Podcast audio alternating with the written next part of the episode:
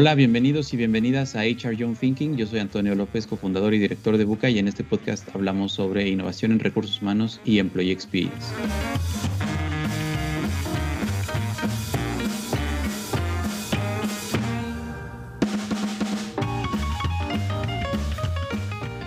El día de hoy nos acompaña Abraham González. Abraham es un viejo conocido del mundo de recursos humanos en México, yo creo en Latinoamérica, y me da muchísimo gusto recibirlo finalmente en este espacio. Bienvenido Abraham, ¿cómo estás? Buenos días. Hola Antonio, muy bien, muchísimas gracias. Gracias por la invitación, muy contento de estar por acá. Este, y bueno, emocionado de, platicar. Siempre un día como estos, iniciarlo con una plática así ayuda, ayuda muchísimo.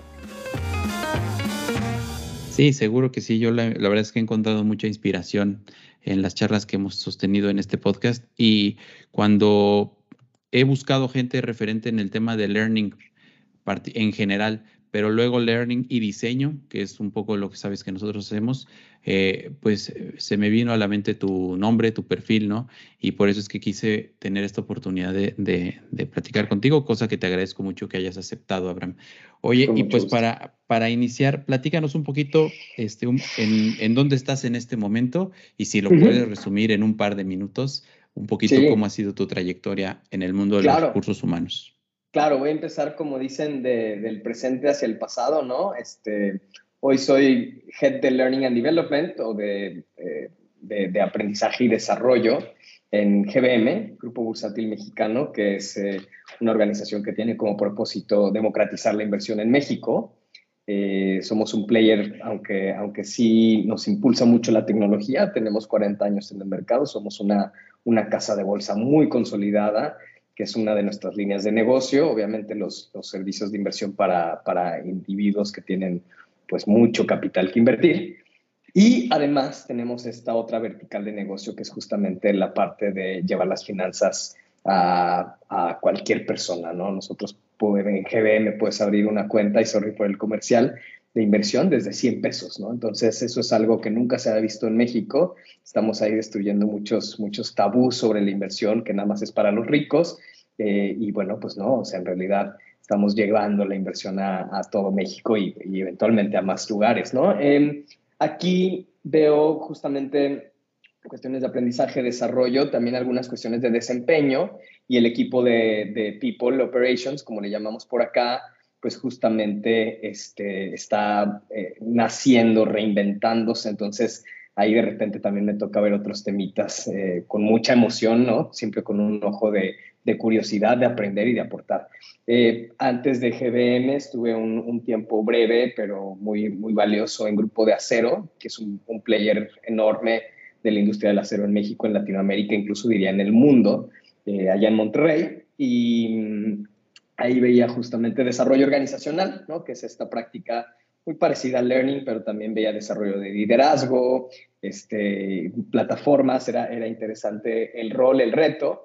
Y previamente tuve como, pues como también escuelas formativas muy buenas, eh, CEMEX en el equipo global de CEMEX University, era el, era el product owner, no era el nombre tal cual, pero yo así le llamo, de en donde nuestra promesa era toda persona que tenga un correo de arroba cmx.com puede tener acceso a, experiencias de aprendizaje de altísima calidad, ¿no?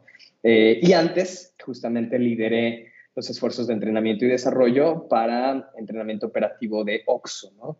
En aquel entonces eran 15 mil tiendas, 90 mil empleados, y eh, lo que yo era era justamente un vínculo de estrategia de aprendizaje para que la gente en la tienda pudiera desde saber cómo trabajar en OXO hasta implementar todos los nuevos servicios, productos, incluso hasta cambios administrativos en la, en la operación tal cual. Entonces era, era un rol también muy interesante. OXO fue una escuela que me dio mucho proceso, este, estructura, ¿no? Eh, ahí en Oxxo no invierten un peso sin tener un, caso de negocio, KPIs, mediciones, etcétera. Es, muy interesante el rigor que tiene esa compañía. Yo creo que también por eso es tan exitosa. Pero ese rigor combinado con un drive de innovación y de, cambio, pues también los ha llevado a donde están hoy. No, sé cuántas tiendas sean hoy, quizá unas 18, 19 mil, pero ya están en Brasil, pero etcétera. Y previamente eh, trabajaba en una consultoría boutique de aprendizaje y desarrollo. Estuve ahí cuatro años, fui el empleado número cuatro quizá, y cuando saliéramos 26, ¿no? Entonces ahí coincidí, con, con buenos amigos como, como Diego Laines, que sé que, que tú también lo conoces y de repente hacen ciertos partnerships.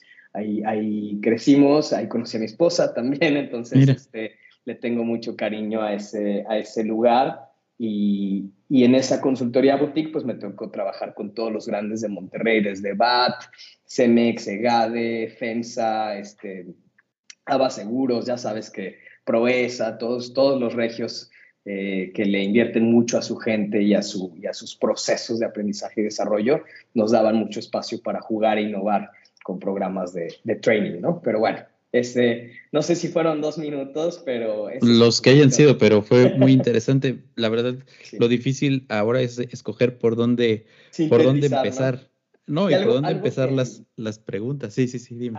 Algo que está interesante eh, por ahí en Cemex también, eh, que, que, bueno, Cemex pasó, es una industria, tú sabes, la industria de, los, de la construcción bastante pesada, ¿no? O sea, yo creo que de los últimos en subirse a la ola de transformación digital, pero pues Cemex fue la punta de lanza de transformación digital para su industria y ahí me tocó conocer muchas metodologías de innovación, me fasciné por design thinking y justamente también me certifiqué eh, y llevé, llevé algunas cosas de, más bien, implementé justamente tácticas, estrategias de design thinking para innovar en RH, en, el equipo de Cemex eh, global, ¿no? Entonces, este, también eso es algo que me, me, gusta mucho, trato de practicar en el día a día y, bueno, es como ese, ese edge que, que, le veo a mi carrera, el, el, justo lo que decías al principio de la llamada, el, tener el edge de, diseño a mí me, me, encanta, admiro mucho la profesión, me gusta mucho y, creo que Design Thinking tiene buenas herramientas para, para resolver problemas. Pues sí, y de hecho, pues por ahí entrémosle, porque ese es el, el, punto del podcast, de lo que hacemos nosotros también en Buca, lo sabes, es aplicar mucho marcos de diseño. Y me gustaría conocer tu perspectiva de cuál es el estado del arte del diseño aplicado a learning, particularmente porque llevas mm. mucho tiempo en learning y creo, o sea, no sé si tú también seas un convencido como yo, pero que se tiene o se está buscando en muchas otras funciones aplicar este mindset de diseño estratégico, olvidarse un poco del diseño. Cuando algunos que nos escuchan piensan en diseño, pues se imaginan o a un diseñador o a un artista, ¿no? Pero la verdad es que cada vez toda interacción humana o todo componente que tenga eh, algo humano o, algo centrado en una persona se tiene que diseñar y se está diseñando, ¿no? Y por eso, cliente de GBM y de Pigo desde antes de que, ah, sacaran la plataforma GBM Plus, este, eh, las plataformas tecnológicas están adoptando, han venido adoptando mucho para el diseño de productos, para el desarrollo de productos y modelos de negocio, un mindset de diseño. Y ahí vamos los de recursos humanos como que queriendo subirnos al camión. Este, y entonces me gustaría mucho tu perspectiva. ¿Cuál es, cómo, cómo consideras en este momento el estado actual de learning vis a vis diseño? ¿Dónde estamos parados y cómo lo ves? Sí, fíjate que eh, no, no, sé si sea el estado del arte, pero un approach que a mí me, me ha gustado tomar es, es, justamente esta mentalidad de, eh, no sé si has, han escuchado tú y tus, yo creo que seguramente tú sí, pero el, el, término de MVP, que es justamente Minimum Viable Product o el producto mínimo viable, a mí me gusta mucho una definición que tiene Accenture que es Minimum Lovable, ¿no? O sea, lo mínimo que tu usuario, tu learner puede usar, puede amar, ¿no? Dáselo. Y, y, me parece que, y te lo digo desde yo hace 10 años que justamente estaba en una consultoría, decía, es que tiene que ser perfecta, ideal la solución, abarcar a todos, etcétera creo que muchas veces lo que pasa en proyectos de learning es que nos esperamos mucho. Entonces, construyes ideas, concilias todos los puntos y a veces llegas ya tarde, ¿no? Y lo que ya diste a tu usuario ya no lo necesita o dice, ah, bueno, pues sí me está resolviendo un dolor que tenía hace tres meses, pero hoy tengo otro que me quita más el sueño, ¿no? Entonces, a mí me gusta mucho iterar, o sea, justamente proponer cosas y no solamente llamarle a las cosas MVP, sino hacerlas bien, pero decir, bueno, ¿cómo puedo llegar más rápido al mercado? ¿Cómo puedo llegar más rápido al usuario? Y escuchar al usuario. Pasa también ¿no? en, grandes corporaciones que hacen programas, establecen sistemas muy chonchos, muy poderosos, no les quito el mérito para nada. Yo soy un super usuario, por ejemplo, de, LinkedIn Learning, ¿no? que me, gusta mucho su, metodología, eh, pero se esperan a tenerlo todo perfecto y hacer un rollout masivo y, y, lo último que hacen es escuchar. ¿no? Entonces, ahí yo lo que diría que parte del estado del arte es escuchar, oye, llegué con mi usuario, lo escuché, no lo está usando, ¿por qué? No, pues es que no tiene tiempo. Muchas veces asumimos cosas. Oye, no, pues pregúntale. Eh, a lo mejor te das cuenta que eh, no sabe que en el celular se puede descargar y no consumir sus datos. Es un ejemplo muy bobo, ¿no? A lo mejor te das cuenta que, híjole, pues tú lo pusiste en inglés por ser muy trendy, pero le, a la persona, de, al usuario final, pues sí aprendió inglés en la primaria, secundaria, prepa, pero no lo practica y le da cosa y le da miedo y ni siquiera sabe que le da miedo el inglés, pues dice, no, pues no le voy a entender y lo deja, ¿no? Entonces creo que, creo que llegar con soluciones rápidas, pero no solamente la velocidad del mercado es importante, sino de repente también escuchar a tu learner y preguntarle preguntas tan sencillas como, ¿te funciona sí o no? ¿No? Este, ¿Lo usas cuántas veces a la semana? Oye, si yo te dijera que, lo, que, puedes aprender con cinco minutos al día, podrías dedicar esos minutos. E, e, ese tipo de cosas creo que se nos olvidan. Y eso es una cosa, escuchar al usuario, escuchar al aprendedor. Y la segunda, que creo que también es estado del arte, es que aprender no solamente consumir, ¿no? Aprender no solamente ver el video, escuchar este podcast, eh, leer el, el, PDF padrísimo, que el reporte de LinkedIn, que hay muchísimos reportes y muchas cosas increíbles gratis ahí en Internet, sino aprender, para mí es un ciclo en el que aprendes, practicas, reflexionas, obtienes feedback y regresas, ¿no? Entonces, imagínate que yo estoy aprendiendo con mi equipo comunicación asertiva, ¿no? Oye, pues aprendo, lo practico con ellos en una reunión reflexiono, híjole, ¿sabes qué? Esta táctica que me dieron como que no, no la hice, o se me fue, o la hice mal, o omití esto. Es mi reflexión. Y luego les pido a ellas o a ellos feedback, ¿no? Oye, fíjate que estoy aprendiendo sobre esto, ¿cómo me has notado en las últimas tres, cuatro semanas? ¿Te ha servido? ¿Por qué sí? ¿Por qué no? Entonces, esa que se llama, yo le llamo el learning loop, ¿no? El ciclo del aprendizaje, es bien importante y muchas veces los estrategas de learning, yo caigo en el error, 100%, y decimos, ya, ya le dimos, que lo consuman, adiós, y no generamos esos espacios o no somos explícitos con nuestro aprendedor para decirles, tienes que practicar, tienes que reflexionar y tienes que obtener feedback sobre lo que se supone que estás practicando, ¿no? Porque dicen, o sea, aprendizaje que no se practica, pues es, es un, bonito deseo nada más, ¿no? Sí, y eso pasa mucho. Ahorita que lo decías, yo me identifico mucho con los libros, ¿no?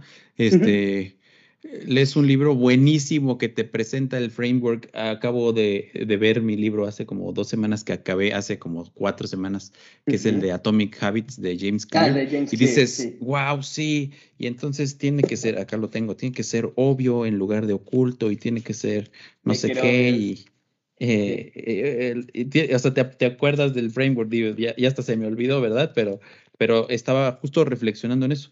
Y eso lo, lo, hice, digamos, como parte de mi proceso de planeación personal para, para junio.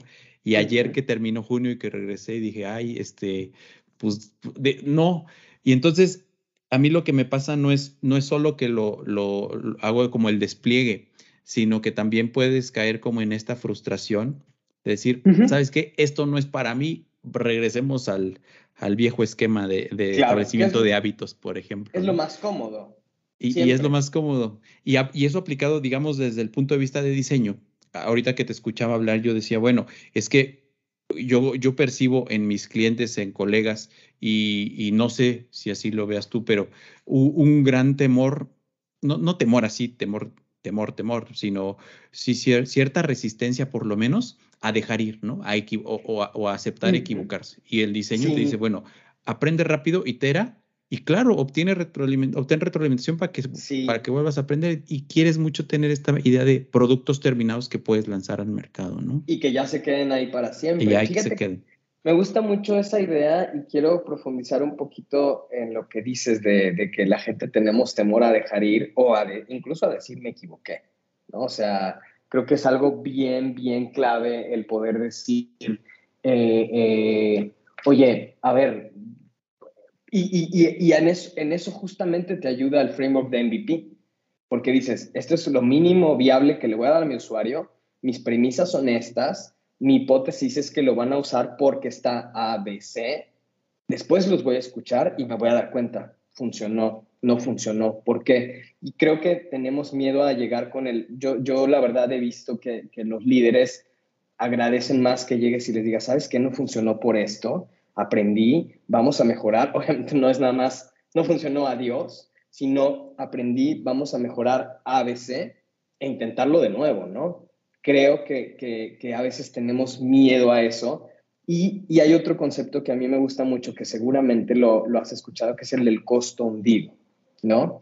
Eh, yo alguna vez, igual con un colega, me decía, oye, es que tenemos este, este LMS o, o sistema de manejo de aprendizaje en esta organización, que tenemos tres años batallando con él, no funciona, nadie lo usa, pero en la mente del director y del subdirector son cientos de miles de pesos invertidos y cientos de horas hombres. Entonces, ellos lo ven como un costo hundido y es un barco que ya está en picada y lo quieren levantar, ¿no? O sea, literal me decía eso. Y yo, ¿y por qué no lo? Ah, porque esta conversación se dio, porque dije, ¿por qué no lo cambian?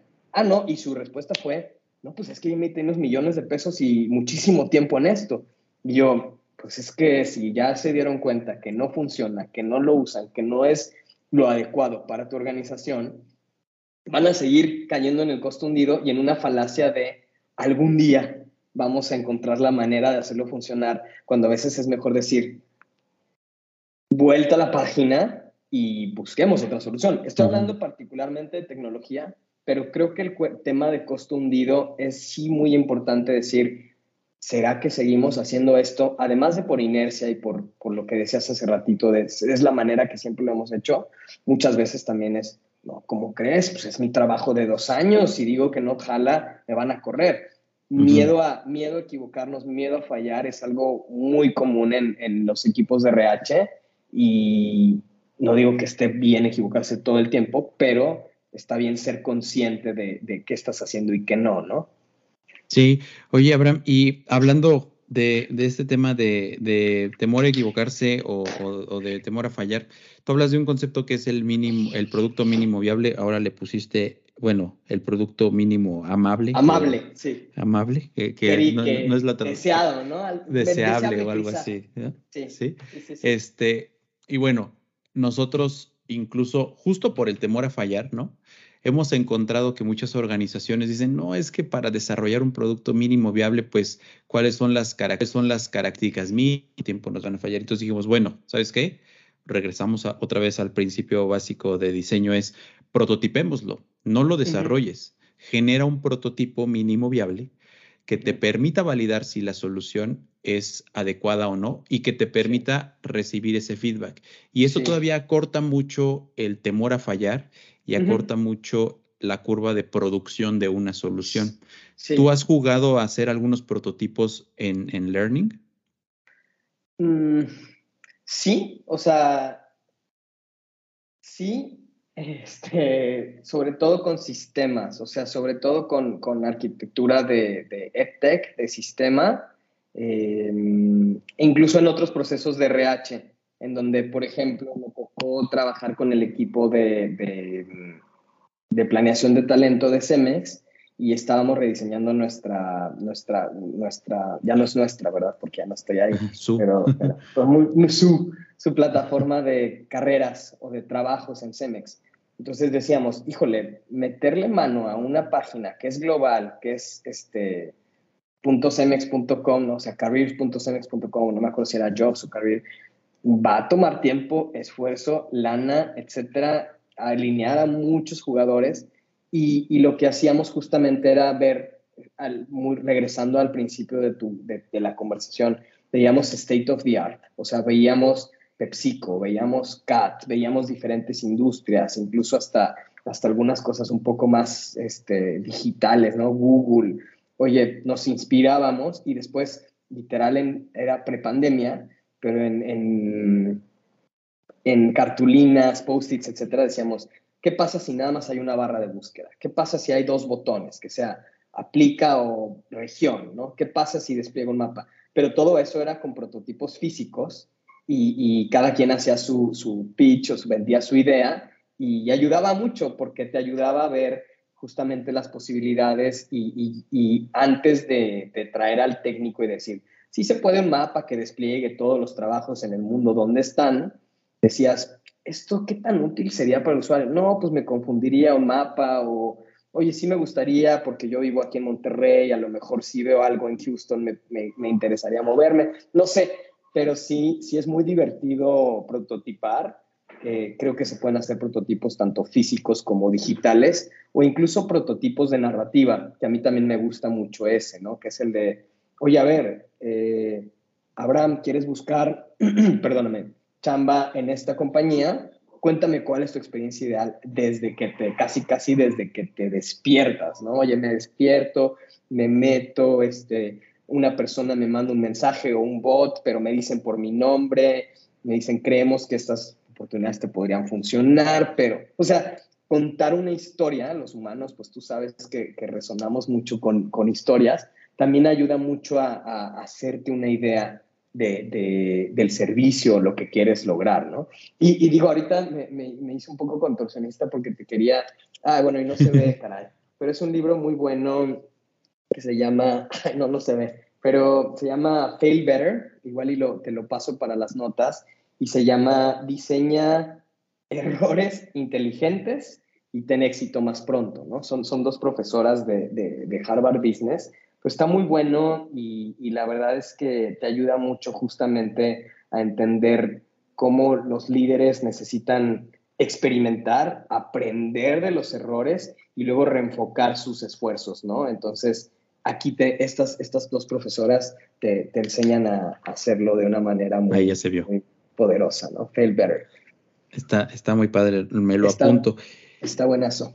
Y brincando a ese tema justo y aprovechándote, la verdad es que el tiempo se va a quedar muy corto, pero aprovechándote que estás acá y que has sido y creo que eres todavía responsable del desarrollo de líderes, digamos que esto lo podemos hablar tú en una charla de café y, y bueno, yo tengo como esta misión de de transformar mucho la gestión de talento hacia una gestión mucho más innovadora. La innovación creo que se da a partir de la iteración de experimentos, no se da porque tengas una gran idea y ya le diste al clavo y generas como el, caso, el caso de, estudio, ¿no? Sino vas, vas generando este músculo de generar ideas y eso, te digo, lo vemos aquí nosotros. Pero tú también tienes esa responsabilidad y has tenido la responsabilidad de impulsar que los líderes te, noto convencido, de impulsar que los líderes adopten también esta mentalidad.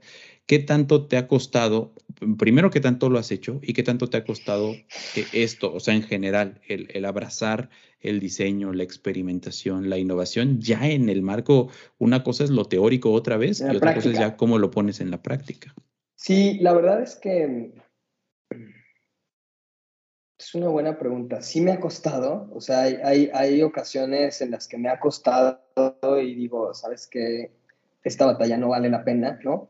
Y hay ocasiones en las que me las han comprado, ¿no? Entonces, eh, digo, no, no quiero contestar la clásica de eh, depende, pero a mí me parece que la, la, clave en la venta de la idea o la venta del proyecto está en, y vuelvo a la otra vez, a escuchar, ¿no? O sea, si yo llego con mi líder máximo y le digo, esto es y esto es lo que necesitan, sin ni siquiera haberle escuchado cuál es tu perspectiva históricamente, qué ha funcionado, qué sí, qué no, oye, ¿qué ves en el futuro? Si te, pues imagínate que estamos hablando de desempeño.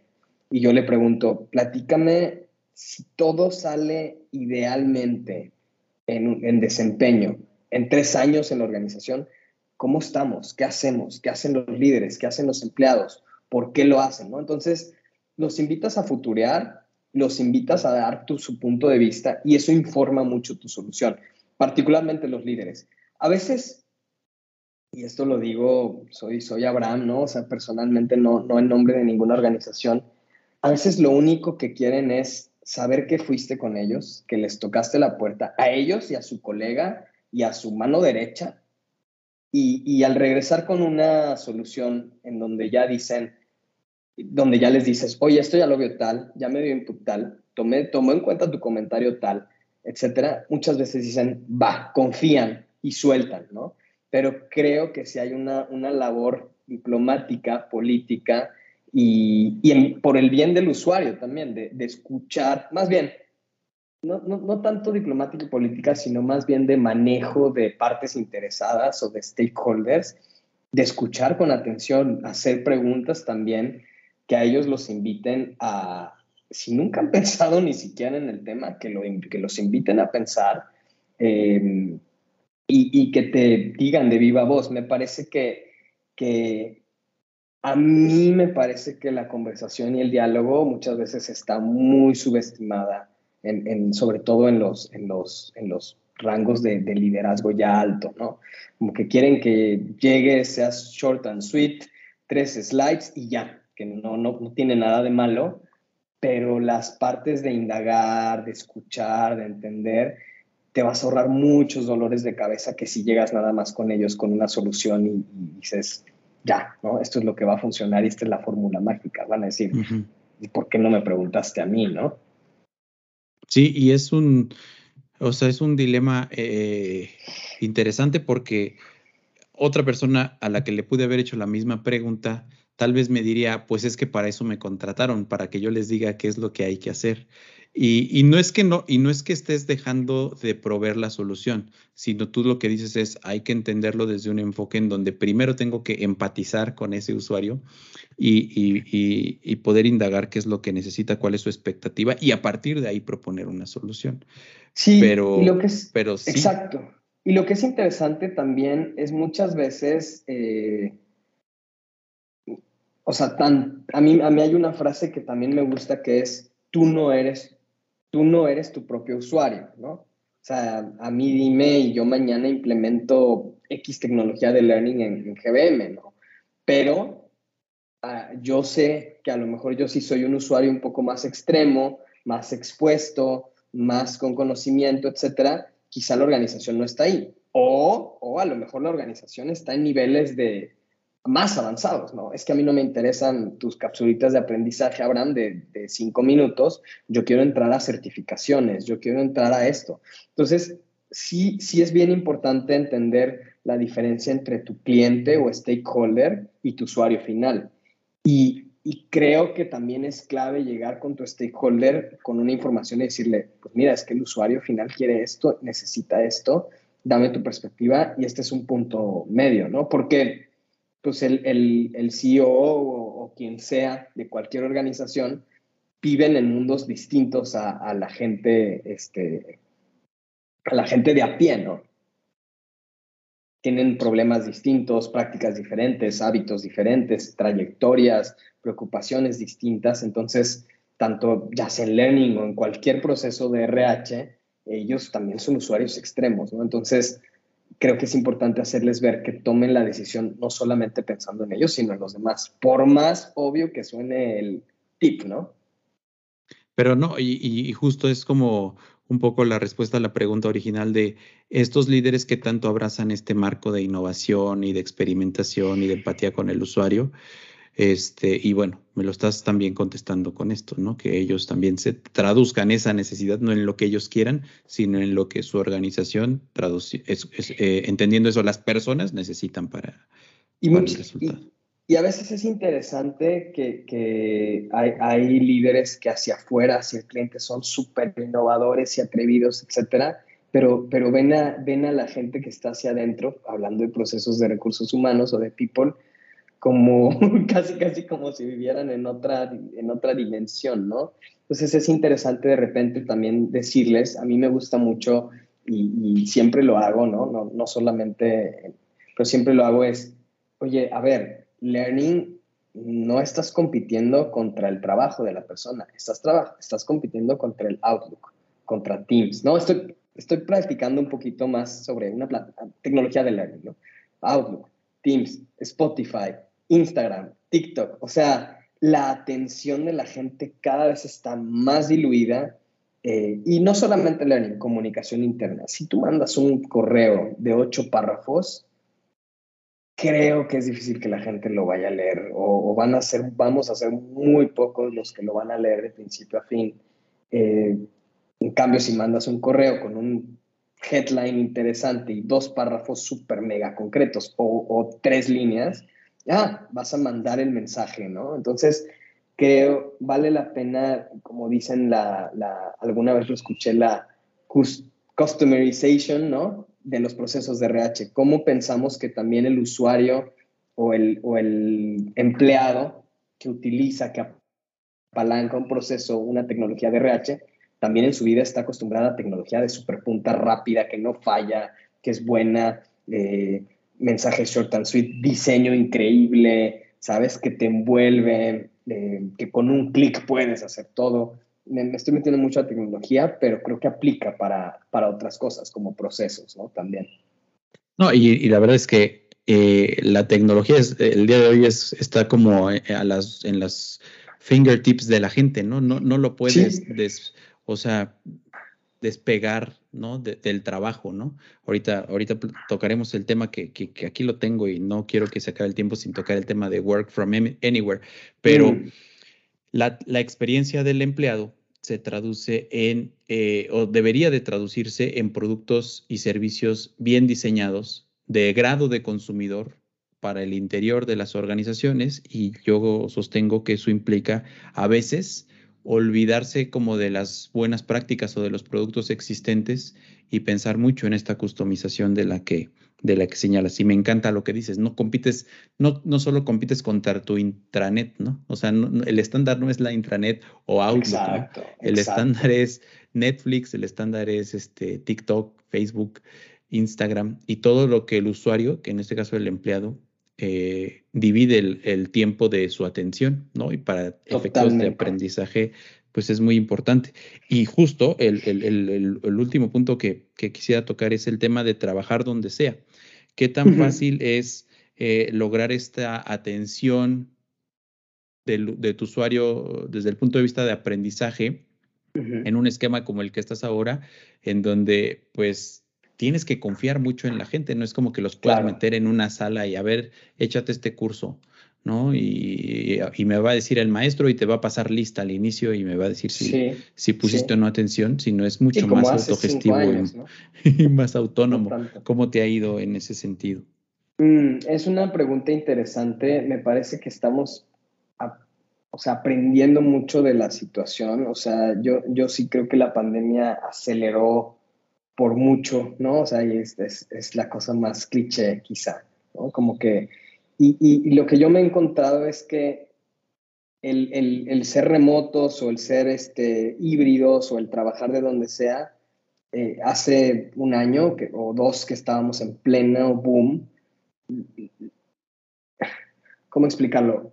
Creo que nos puso a todos en la misma condición, desde a los vicepresidentes hasta los analistas y los practicantes, todos estábamos en nuestras casas chambeando, ¿no? Entonces, a mí algo que me gusta mucho de, los modelos híbridos, y lo dice eh, Jason Fried, ¿no? que es el, el, de Basecamp, dice, lo bueno del, del trabajo remoto es que en realidad la vara con la que vas a medir a la gente son los resultados. ¿Por qué? Porque ya no está el me cae bien. Digo, se da, ¿verdad? Se da, obviamente, pero ya es mucho más difícil, ya es mucho más fácil ser objetivo. Oye, entregó resultados, sí, no, cómo están sus objetivos, los está cumpliendo, eh, por qué sí, por qué no. Y, y, me parece que eso también se traslada al mundo del learning, ¿no? O sea, oye, al final, ¿estás aprendiendo? No, estás, estás viendo, estás aplicando, estás y, voy a decir algo que mis colegas de Learning me van a matar, pero estás, estás yendo, ¿cuánto tiempo estuviste conectado? Obviamente puedes estar conectado con la cámara apagada y jugando con tu perro, ¿verdad? Pero si diseñas intervenciones de aprendizaje en donde están activos, participando, haces preguntas, eh, justamente aplicas el Learning Loop, eh, oye, pues te mando a ti, Antonio y Abraham, a un, a un breakout a que practiquen. Estamos hablando de negociación y esta táctica, pues bueno, vámonos ahora a practicar durante 15 minutos. La verdad es que veo que la gente, la gente se, se, se, no quiero decir se tensa, pero pues they live up to the challenge, ¿no? Y pues no, pues voy a entrar a un breakout room con Antonio, ya no me puedo perder entre los 40 o 20 del training, pues bueno, voy a tratar de hacer mi mejor, mi mejor chamba. Creo que hay, hay, hay espectros, ¿no? Y hay, y hay learners en todos los espectros, pero eh, me parece que la, la, la, clave para lograrlo es la intencionalidad. Y, el, y otra vez, no, no, estoy, no estoy hablando de, de mucha ciencia, pero el Learning Loop te ayuda. Aprendes otra vez, ¿no? Aprendes, practicas, reflexionas, obtienes feedback y regresas, ¿no? Eso, cuando hayas una experiencia de aprendizaje, me parece que ayuda mucho a que el, a que el learner realmente se apropie y, y, realmente le sirva. Creo que algo que también me gusta mucho en, en, en, learning es que sea relevante, ¿no? O sea, oye, ¿por qué te voy a hablar yo a ti de, no sé, o sea, me parece que siempre hay oportunidad para aprender todo y mejorar en todo, pero ¿por qué te voy a hablar a ti de agilidad cuando en realidad eh, tu problema es un problema de comunicación? No, no sé, o sea, la relevancia también creo que ayuda un montón a que, a que la gente se apropie de las cosas. Sí, y ahí, Abraham, eh, escuchándote, me, surge mucho la inquietud y quisiera, la verdad es que esta es como una consulta que te pido gratis en un minuto, es, de repente tú eres muy intencional en cómo diseñas estas actividades. Nosotros facilitamos muchos workshops que tratamos de que sean experienciales a pesar de estar en la virtualidad. Y sí, yo viví uno con ustedes. Ah, sí, y creemos que lo logramos en cierta medida, pero siempre hay como un outlier o que no le entiende a la tecnología o que no le gustó. O que de plano no se conectó, lo mandamos al breakout room con otras dos personas y nunca participó o nunca se metió al breakout room, ¿no? Y entonces dices, híjole, o sea, eh, ¿cómo le haces? Eh, no, es, no es este catarsis, ¿no? Pero ¿qué, qué, qué haces ahí? ¿Qué recomiendas? Mira, y quizás, o sea, hay a mí algo también que me gusta mucho y se lo he escuchado a Diego, no sé si es de él, pero se lo he escuchado y se lo robo y le doy el crédito, este, que dice, a ver, aprender también no es para todos, ¿no?